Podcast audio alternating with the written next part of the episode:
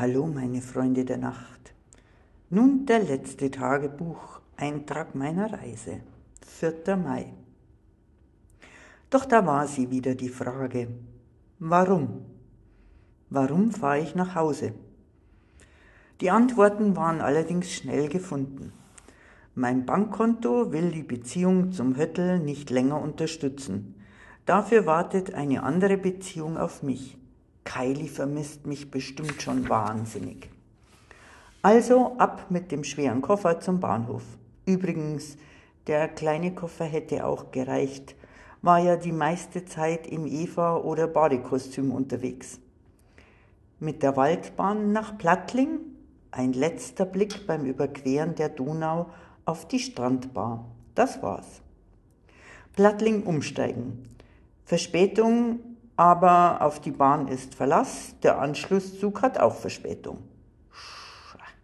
Hab die falsche Tür gewählt und bin im Fahrradmitnahmeabteil gelandet. Gott sei Dank hat jedoch keiner der Mitreisenden seines dabei. Mach es mir auf dem Notsitz bequem und los geht die Fahrt. Ich versuche zu lesen, was mir Ruheraum verwöhnter aber ziemlich schwer fällt. Dafür helfen mir die mitreisenden Schüler bei der Akklimatisierung ans Post-Wellness-Leben. Landshut, es wird aus und eingestiegen und die Türen schließen sich. Der Zug bleibt stehen. Er steht.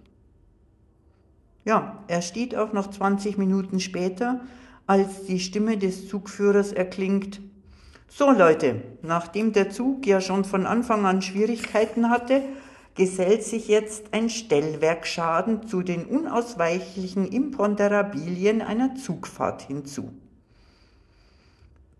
Ich halte Sie auf dem Laufenden und bitte um Geduld. Ich hatte einen Aufschrei, eine Protestkundgebung oder sogar eine Revolution erwartet, aber alles im Zug blieb ruhig. Einige gingen nach draußen, um Nikotinluft zu schnuppern, andere drehten sich in ihren Sitzen, um eine gemütlichere Schlafposition zu finden, und wieder andere packten ihren Notfallproviant aus. Ich bewundere diese reiseabgehärteten Mitmenschen, die, so scheint es, diese passive Situation fast willkommen annehmen. Als hätte man einen Pausenknopf gedrückt. Nur meine Blase hat keinen Pausenknopf. Na, die Toilette ist ja in Sichtweite. Also langsam die Knie strecken und zur Aufstehbewegung ansetzen. Da ist ein männlicher Mitreisender schneller und betritt die Toilette. Also wieder entspannte Haltung annehmen. Nach fünf Minuten Toilettenokkupation beschließe ich nun nicht nur mit meinen Knien zu sprechen, sondern auch mit der Blase, da mir übliche, Übles hinsichtlich der Okkupationsfolgen schwant. Da ertönt wieder die Stimme des Zugführers. Der Techniker ist jetzt auf dem Weg zum Stellwerk. Fortsetzung folgt. Jetzt kamen doch einige Unmutsbekundungen. Nach der dritten männlichen Eroberung des Toilettengebiets sind auch meine blasenhypnotischen Bemühungen erfolgreich.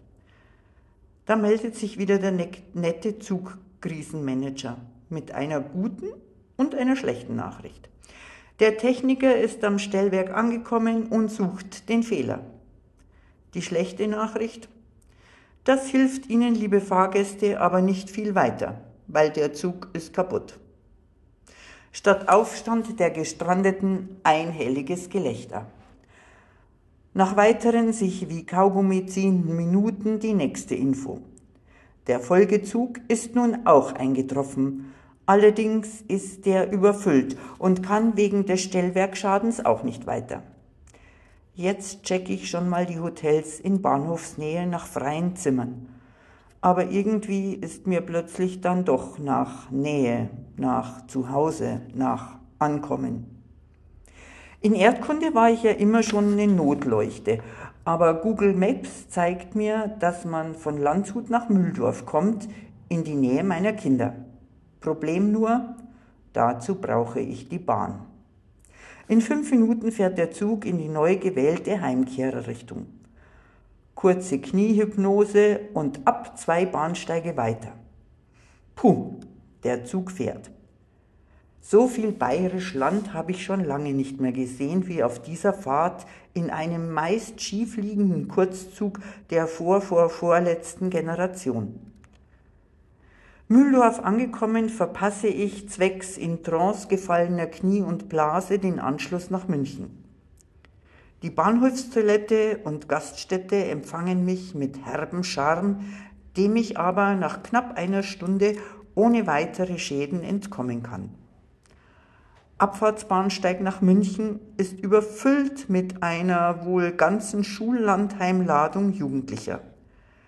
Der Zug fährt ein, mir schwant Böses für die letzte Etappe meiner Reise. Alle drängen in den Zug. Ich habe Angst um mich, mein Gleichgewicht und meinen Koffer. Da pfeift einer der Jugendaufsichtspersonen, zeigt auf zwei heranwachsende Basecap-Träger und gibt ihnen wortlos Zeichen. Darauf schnappt sich einer meinen Koffer, der andere meinen Arm und schwupps sitze ich auf einem bequemen Vierersitz im Zug. Die beiden hatten anscheinend einen Pfadfinderauftrag, denn als der Zug in München einfuhr, standen sie wie aus dem Nichts mir wieder zur Seite. Wenn einer eine Reise tut, dann kann er was erzählen.